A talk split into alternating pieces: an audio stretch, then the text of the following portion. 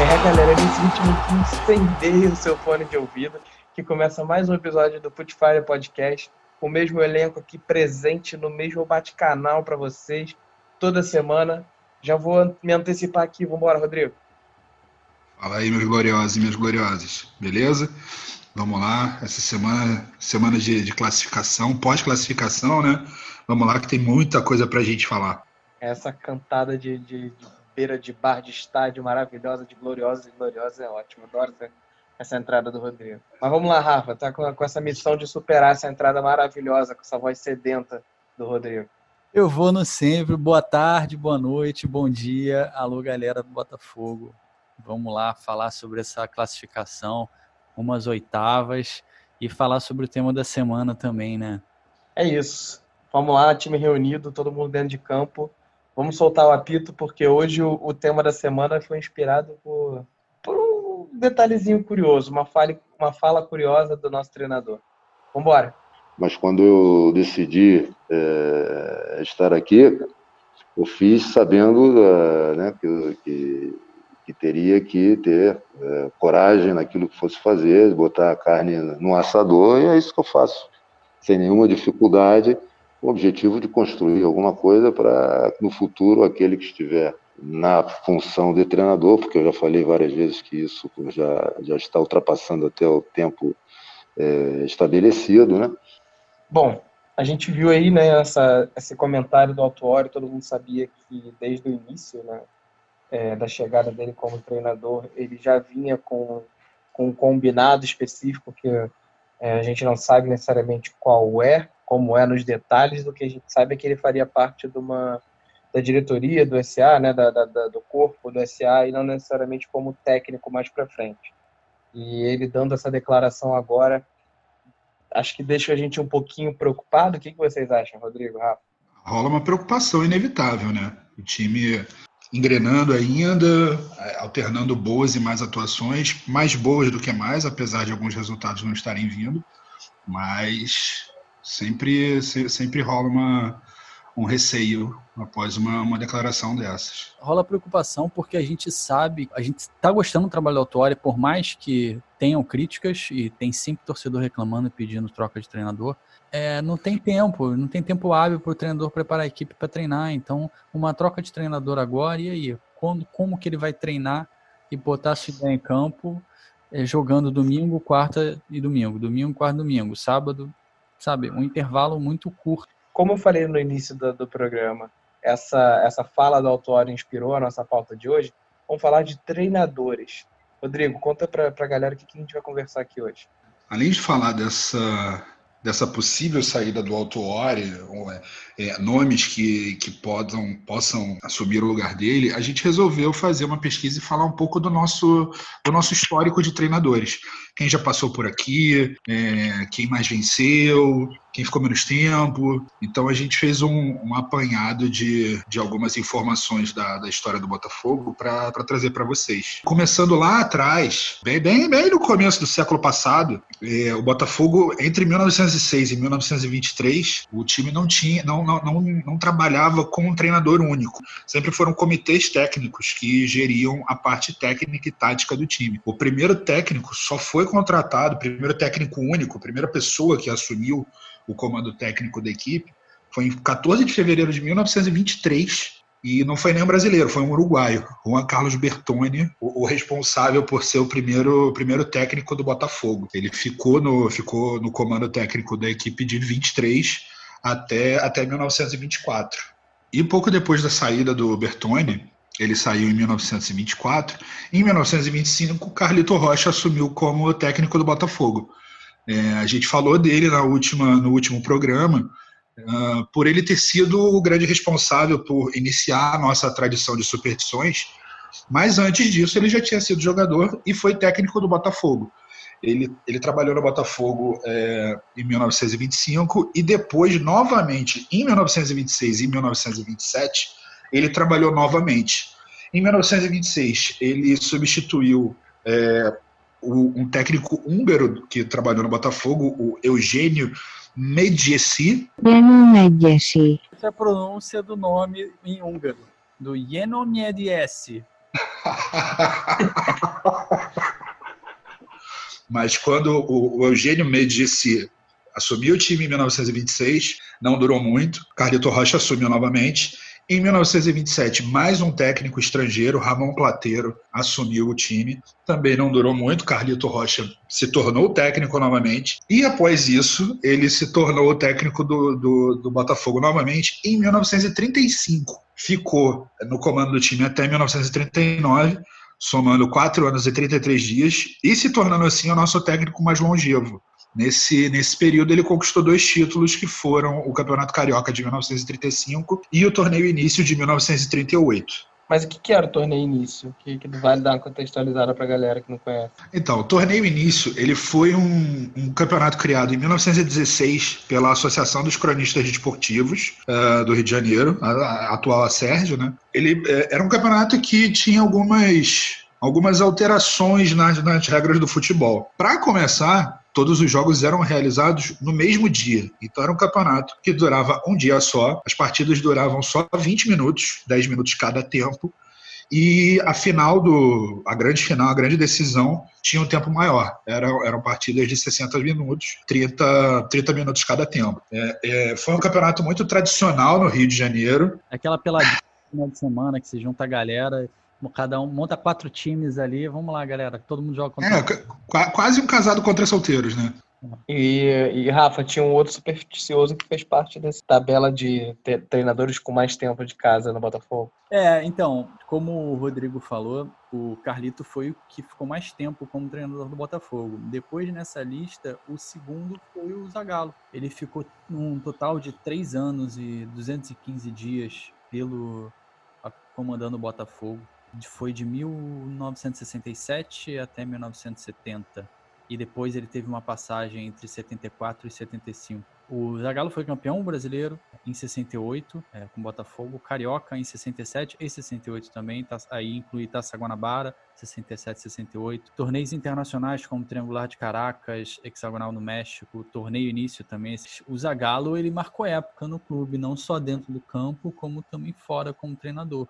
Ele nunca voltou a comandar o Botafogo nos tempos recentes, né? Quando ele foi é, campeão do mundo de novo na década de 90, depois ele treinou o Flamengo e tudo. Ele não chegou a voltar a treinar o Botafogo, mas ele deixou a marca dele nessa época, nesse time é, de 60 e 70, com o Jairzinho, com o Gerson. Tanto que foi exatamente como a gente falou no episódio passado do podcast. Ele treinava o Botafogo, aí ele saiu para treinar a seleção brasileira também. Ele foi então segundo nessa lista a treinar mais tempo o Botafogo.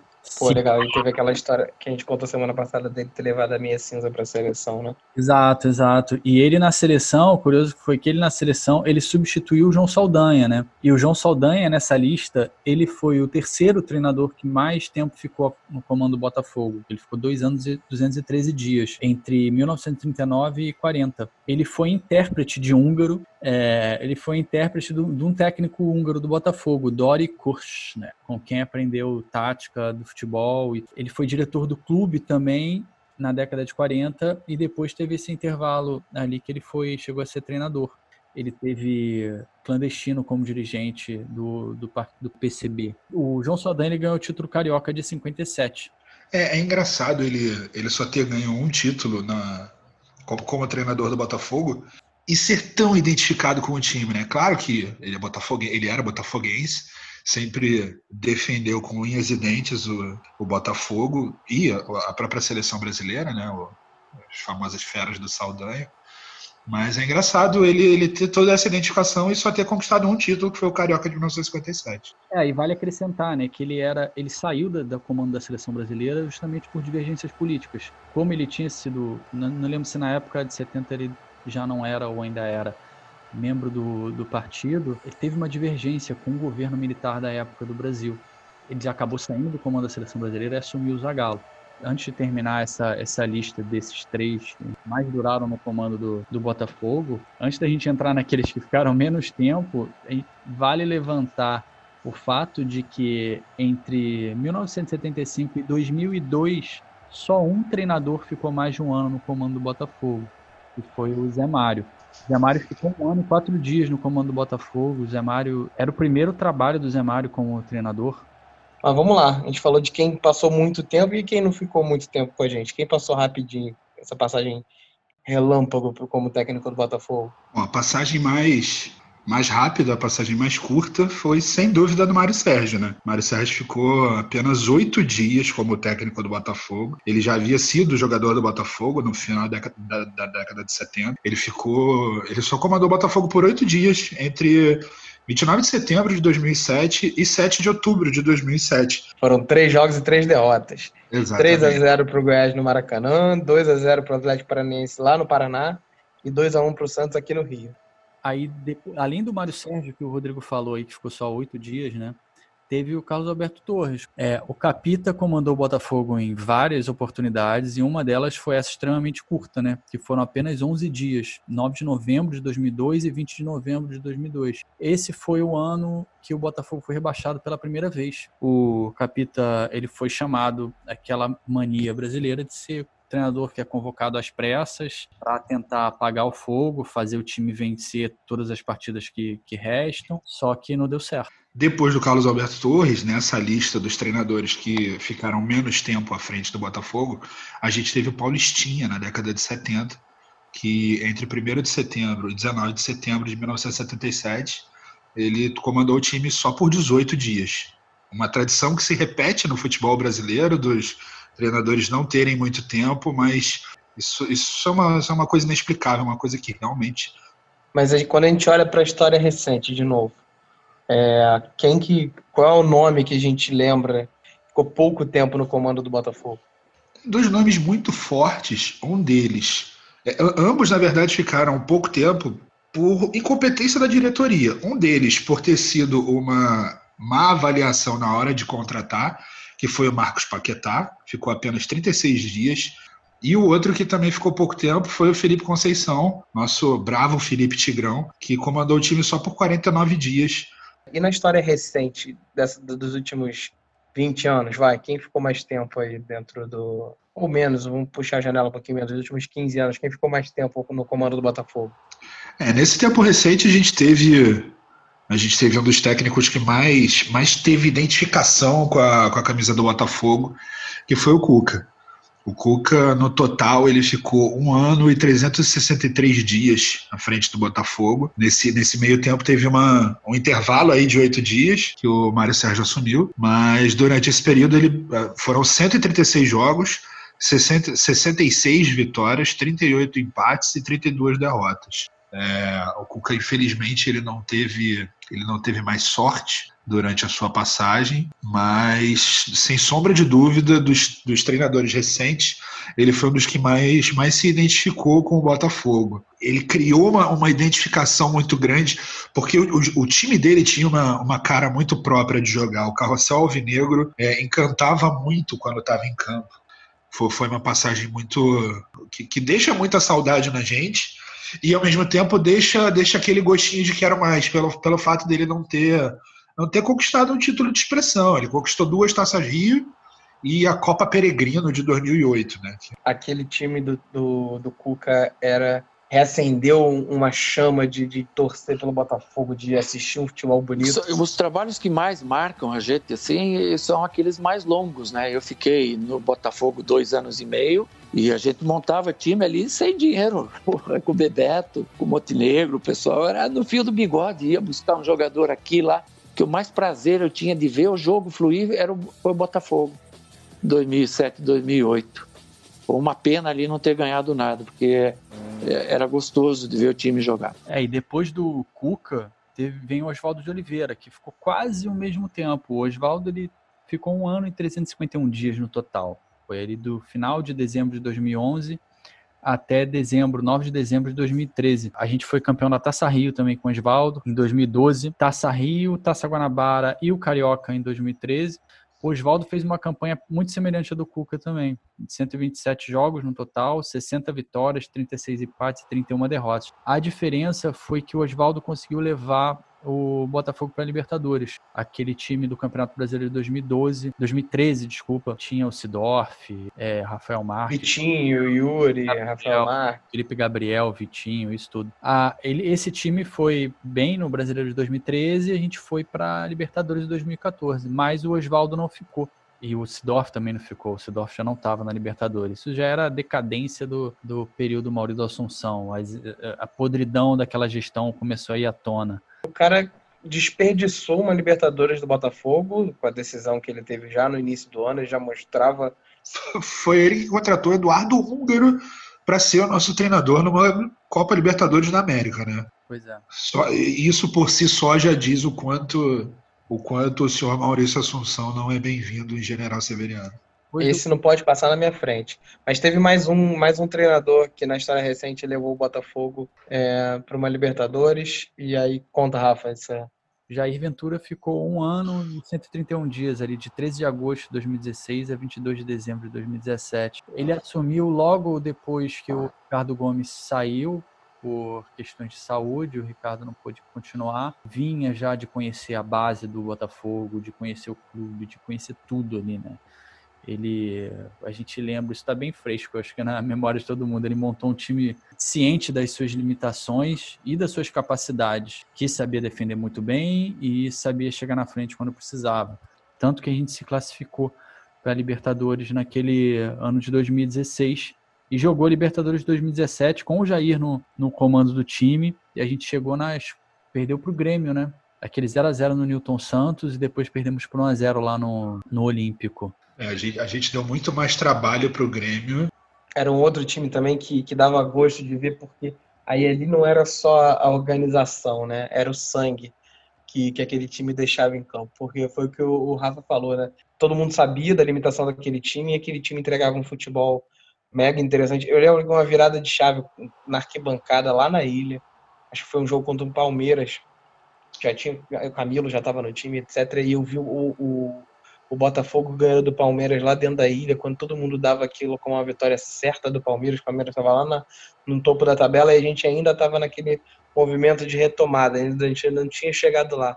Aí o, o Jair acabou saindo no final de 2017, quando foi uma uma saída meio azeda, porque o Botafogo estava com tudo para se classificar para a Libertadores do, do ano seguinte, de 2018, para pelo menos garantir uma pré-Libertadores, e perdeu a vaga nas últimas rodadas. Mas só, só completando a tua informação, foi na última rodada, o Botafogo passou praticamente o, o, o campeonato inteiro na, na, zona de classificação, e a gente saiu da zona de classificação da Libertadores na última rodada. Mas assim, assim como eu, existem viúvas do Jair que gostava daquele time e que especulam uma possível volta dele em algum momento, outras pessoas não aceitam de jeito nenhum. Realmente, o cara falou muita besteira.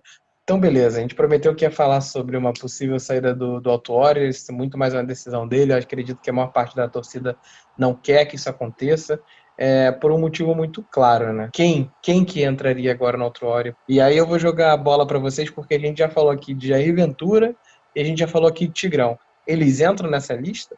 O Jair Ventura, para mim, não entra. É, é impraticável de vê-lo nessa lista. Não seria um bom nome nesse, nesse momento de transição do, do de, de, uma eventual saída do Autuori. Até porque ele, ele já está empregado, mas digamos que não estivesse, eu, eu não acho que ele seria o nome mais indicado.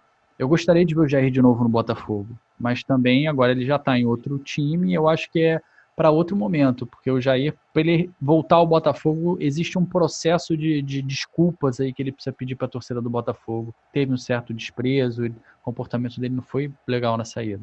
Os treinadores aí, que dos que estão livres no mercado, que eu poderia botar como interessante para o Botafogo, seria o Roger Machado e o Barroca ele tinha um trabalho com grande potencial no Botafogo e algo desandou ali no meio do caminho, provavelmente porque o time era bem limitado e bem mais limitado do que o nosso time desse ano. É, o, Barroca ele, ele já foi injustiçado uma vez no Botafogo, né? Na, na, primeira vez que o, que o Felipe Tigrão, o Felipe Conceição assumiu como treinador, na verdade quem deveria ter assumido era o Barroca. Não, não deram essa oportunidade para ele subiram o Felipe Conceição para treinador da equipe principal. Perdemos o Barroca nesse, nesse período. Ele foi seu treinador do Sub-20 do Corinthians, fez um bom trabalho lá. Depois o Botafogo teve problemas, já, já tinha demitido o, o Felipe Conceição e mais para frente trouxe o Barroca de volta. Então, no momento que ele deveria ter assumido, ele não assumiu. É, a gente jogou um outro, uma outra joia da nossa base para ser o treinador principal e acabou queimando. Uma tacada só, o Botafogo desperdiçou dois, dois nomes que poderiam ser bons.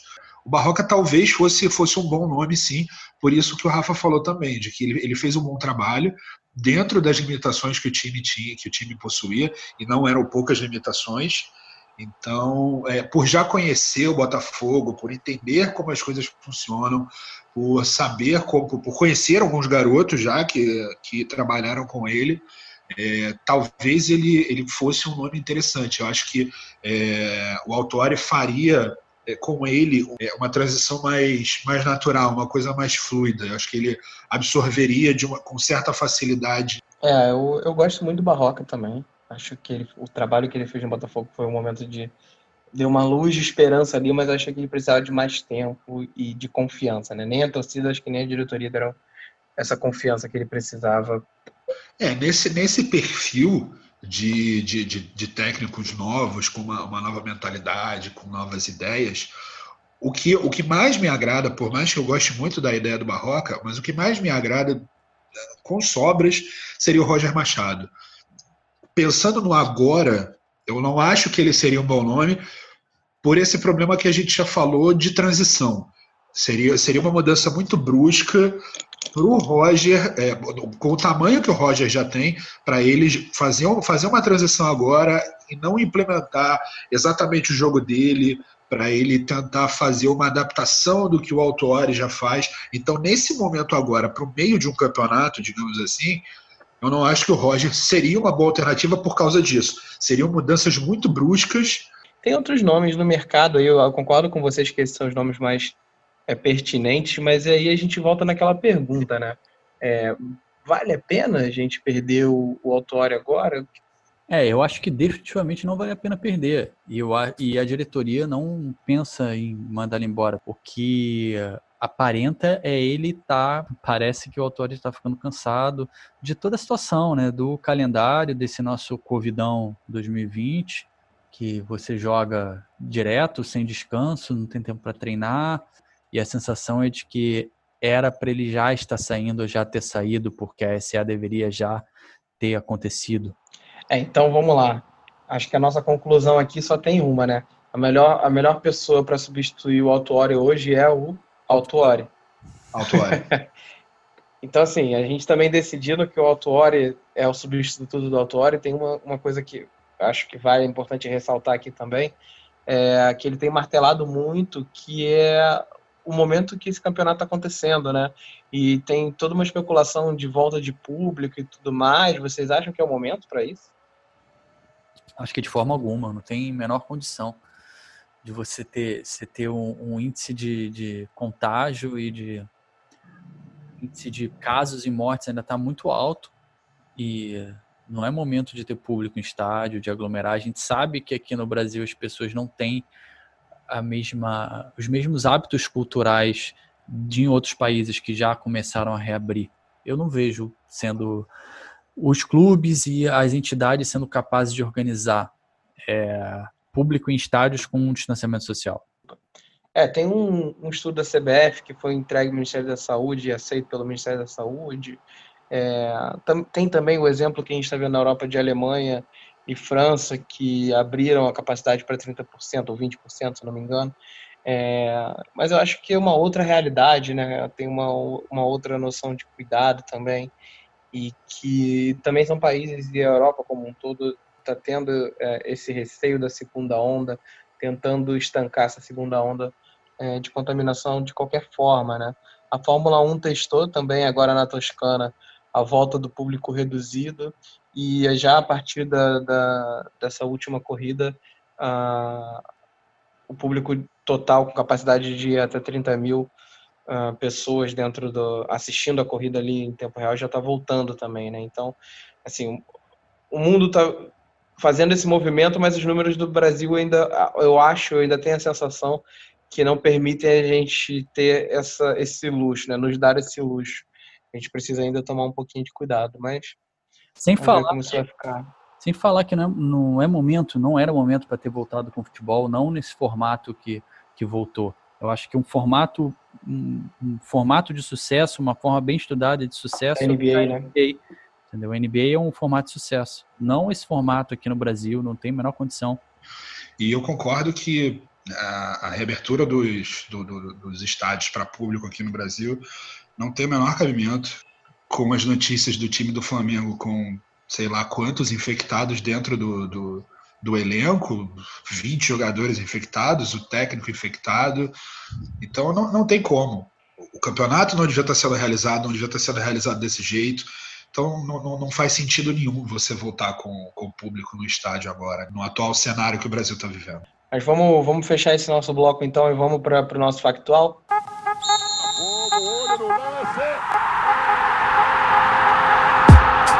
Bom, quero começar aqui o, o, factual dizendo o seguinte, hein? E dessa vez eu acertei o placar.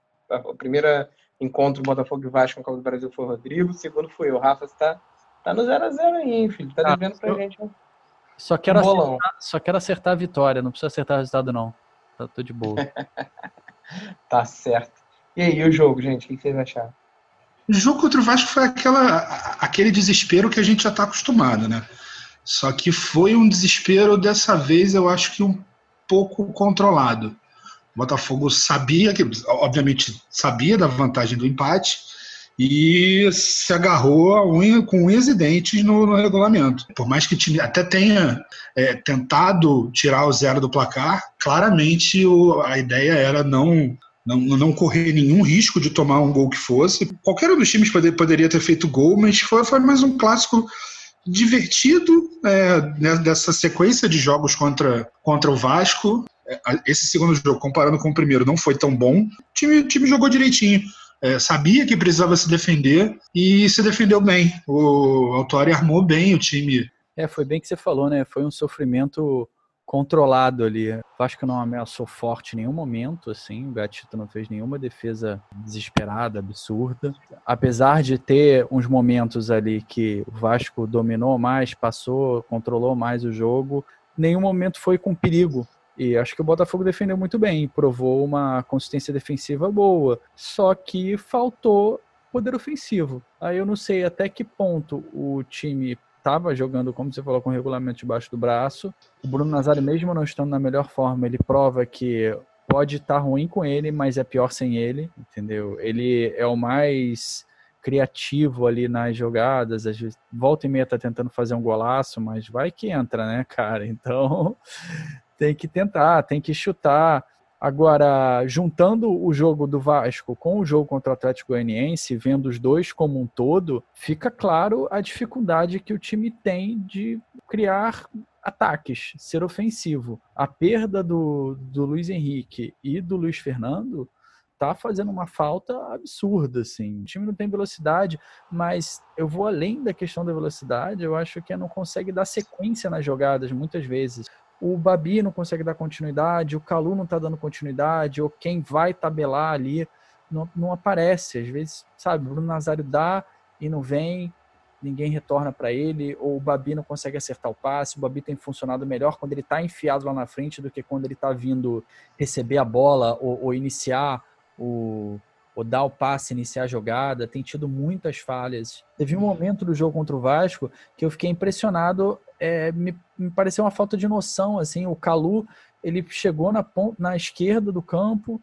e foi levando a bola, depois de receber um passe, e três jogadores do Vasco chegaram perto dele, e nenhum jogador do Botafogo chegou próximo para receber, porque se três jogadores do Vasco estavam, estavam em cima do Calu, obviamente outros estariam desmarcados, né? Então a gente só que nenhum Botafogo se aproximou. Essa aproximação de triangulação eu tenho sentido falta, entendeu? O time, às vezes, é, sinto falta dessa inteligência, dessa sagacidade ali na frente de aproximar, de ter mais mobilidade para quebrar a marcação.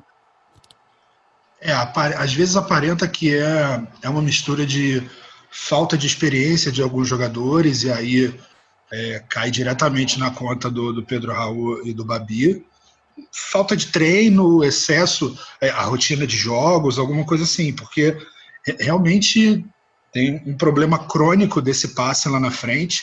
Agora, por mais que o, que o Calu seja esse bom jogador e tal, a gente também precisa dizer que desde o, desde o jogo contra o Vasco, que ele entrou no segundo tempo, ele não está jogando bem. Eu não sei se é, se é um cansaço excessivo, a sequência de jogos está tá cobrando resultado. E a gente não tem uma profundidade de elenco, a gente não tem não tem uma quantidade grande de jogadores para o Autuário poder, poder tentar coisas diferentes lá na frente. E Botafogo e Atlético, hein? Vamos falar?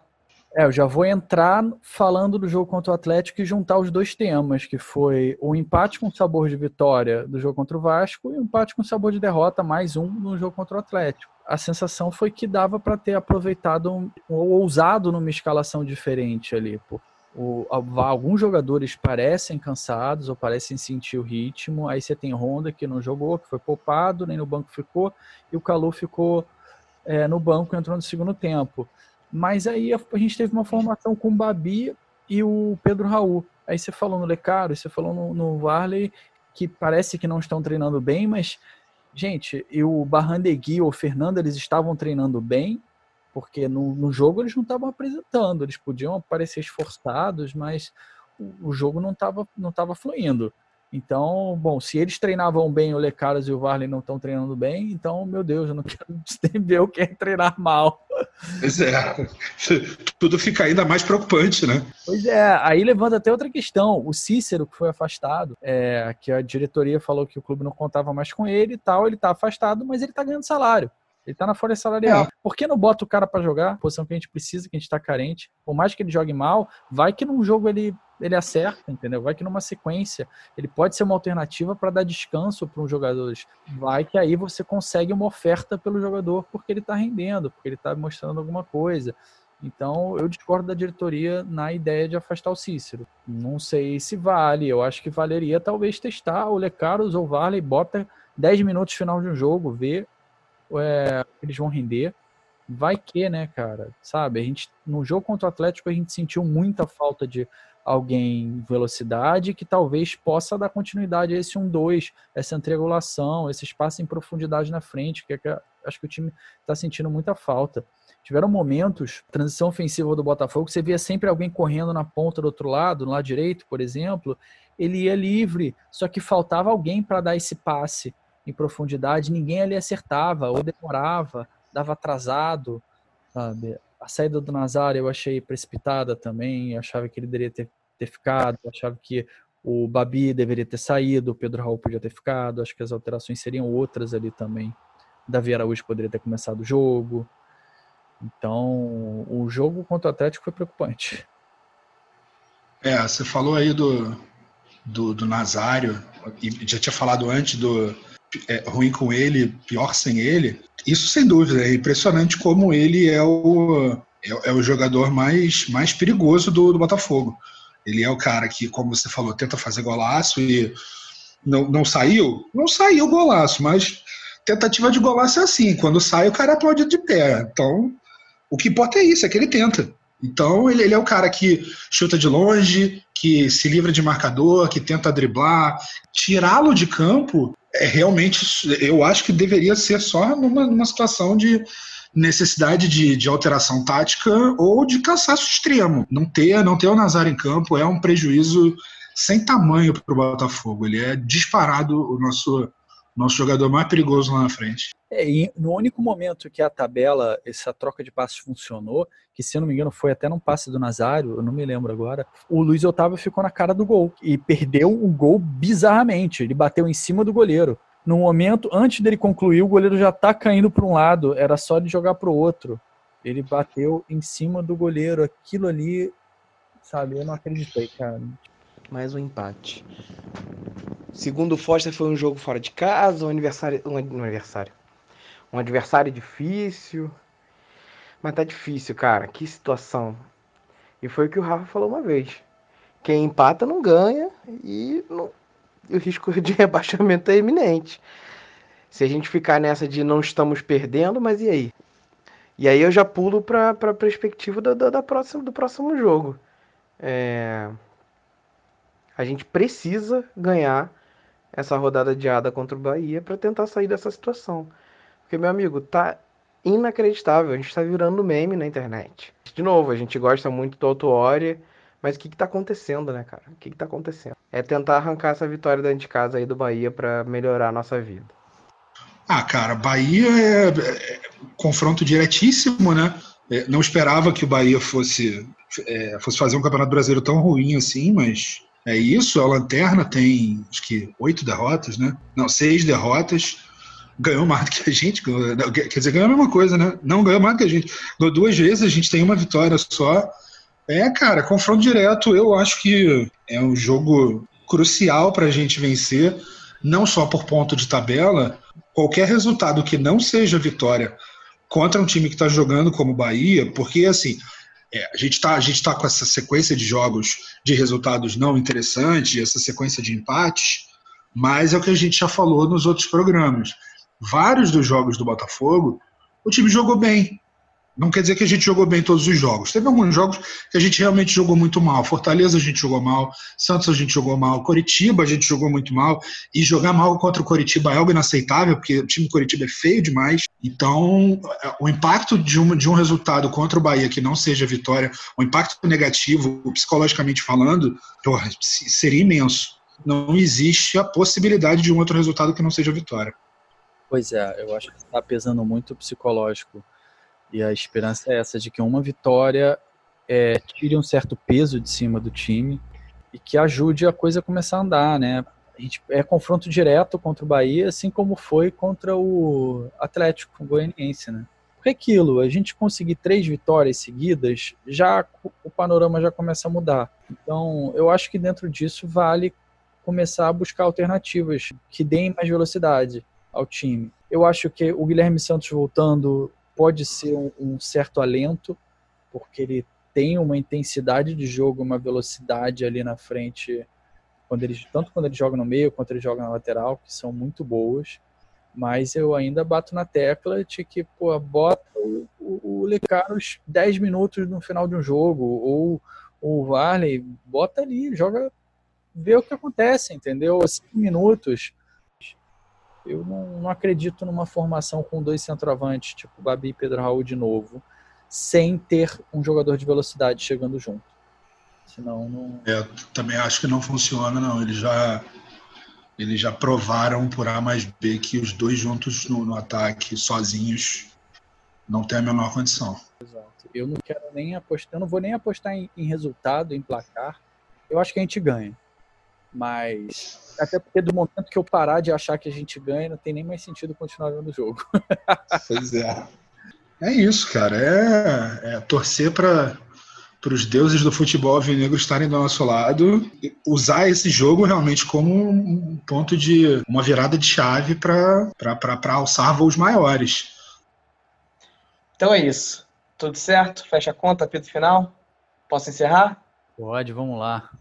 Fecha a conta e passa a régua. Então, beleza. Ó. Seguinte, galera. Como vocês já sabem, arroba Putfire Podcast no Instagram, nas nossas redes sociais, Twitter. Vai procurar onde tiver tem Putfire Podcast. Está espalhado pelo mundo. A gente já falou aqui, ó, do Brasil até o Japão. Se a gente esqueceu de algum nome de um treinador que vocês queriam citar aqui, tanto para substituir outro Ori, é, quanto na nossa lista dos jogadores, dos treinadores que passaram mais tempo ou menos tempo no Botafogo, comenta lá, corneta a gente, ou não corneta, elogia, dá dicas, não dá. Se quiser lembrar de treinadores bizarros que passaram pelo Botafogo, também tá valendo. Pô, com certeza. Vamos nessa até semana que vem? Vamos nessa, vamos embora. Valeu, gente. Valeu, gente. Valeu, galera.